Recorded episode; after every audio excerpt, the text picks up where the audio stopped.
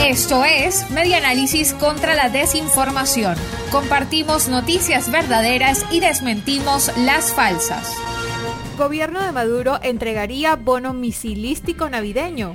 Una cadena que circula por WhatsApp da cuenta de un bono denominado bono misilístico de 2 millones de bolívares que recibirían todos los pensionados y jubilados de la administración pública desde el lunes 2 de noviembre hasta el jueves 5. Además, el mensaje menciona que no es necesario tener el carnet de la patria para cobrarlo, de acuerdo con la información publicada por El Pitazo.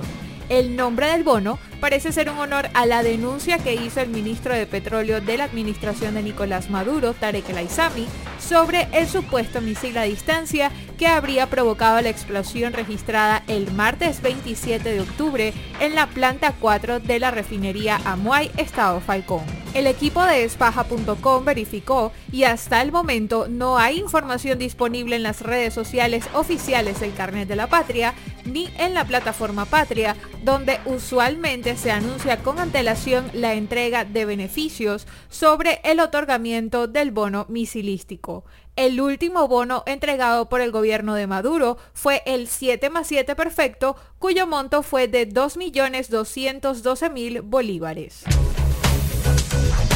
Esto fue Media Análisis contra la Desinformación. Síguenos en nuestras redes sociales, en Twitter e Instagram en arroba medianálisis y nuestra página web medianálisis.org.